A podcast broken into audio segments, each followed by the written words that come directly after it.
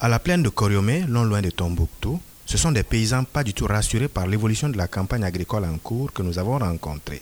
Les motifs d'inquiétude sont multiples selon l'un des membres de la coopérative qu'ils forment. On voit cette campagne-là comme campagne moyenne, parce que cette année, tout le monde sait qu'il y a des problèmes sur le problème. Parce que cultiver, il faut avoir de l'engrais, il faut avoir de l'eau. Cette année, les deux posent des problèmes pour les paysans. Comme lors de la dernière campagne, les paysans se disent confrontés à des difficultés d'approvisionnement en engrais. Alors qu'il faut au moins un sac pour le demi-hectare cultivé, ils n'en ont eu que 15 kilos, ce qui a eu un impact sur l'évolution des cultures selon cet autre agriculteur. Tant qu'ils n'ont pas avoir l'engrais, ça ne marche pas.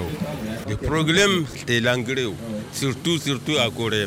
Mais ce qui inquiète davantage, c'est la répartition inégale et la faiblesse de la pluviométrie enregistrée cette année comparativement à la campagne dernière. Par exemple, dans les champs de riz, il manque de l'eau alors que la phase de maturation a à peine commencé. On a des problèmes de l'eau, donc ça donne des problèmes aux paysans.